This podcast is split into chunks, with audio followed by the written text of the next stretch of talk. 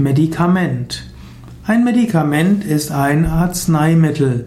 Medikamente werden eingenommen in der Form von Tabletten, von Tropfen oder auch von Zäpfchen. Ein Arzt kann auch ein Medikament spritzen. In der Naturheilkunde spricht man eher von Heilmittel, eventuell auch von Arznei. Von Medikamenten spricht man meistens im Kontext der Schulmedizin.